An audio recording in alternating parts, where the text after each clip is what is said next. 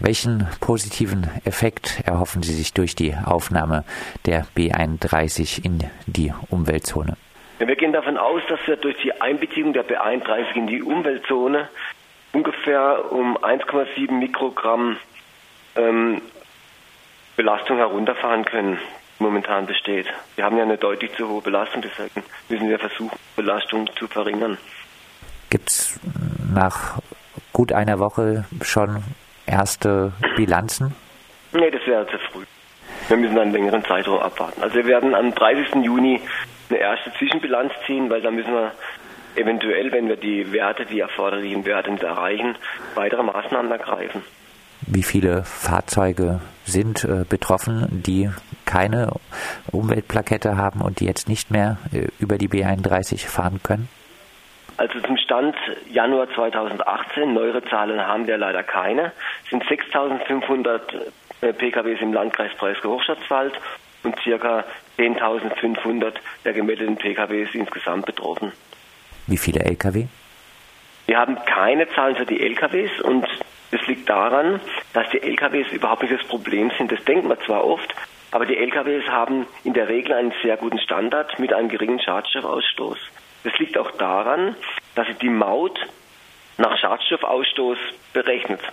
Und die LKWs müssen ja Maut bezahlen. Das heißt, sie gucken, dass sie die Mautkosten so gering wie möglich halten und deswegen die Lastkraftwagen in der Regel auf dem neuesten Stand sind.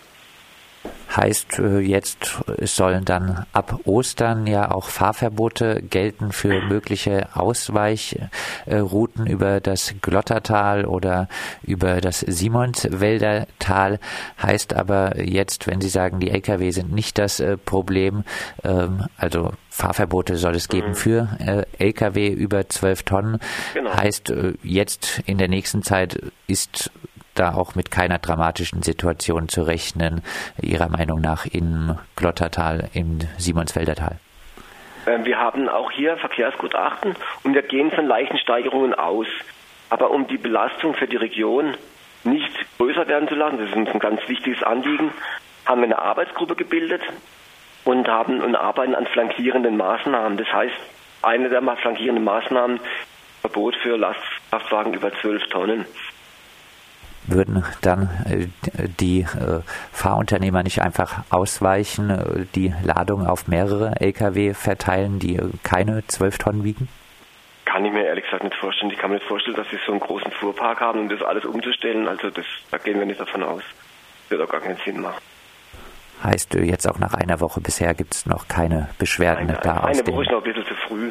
Ja klar, wir müssen auch ein bisschen einen größeren Zeitraum dann äh, abschließend nochmal die Frage, äh, die Umweltzone, die Einhaltung der Umweltzone, wie soll diese zukünftig kontrolliert werden? Ja, bisher äh, erfolgt ja die Überwachung durch die Polizei und den Gemeindevollzugsdienst der Stadt. Und genauso wird es in Zukunft auch weiter gehandhabt werden. Also es ist Aufgabe der Stadt, das zu kontrollieren. Das steht im Luftreinhalteplan auch so drin. Also wir geben die Maßnahmen vor. Für die Umsetzung ist dann die Stadt Freiburg zuständig. Das sagt Matthias Henrich, Pressesprecher des Freiburger Regierungspräsidiums. Seit gut einer Woche ist die B31 Teil der Freiburger Umweltzone.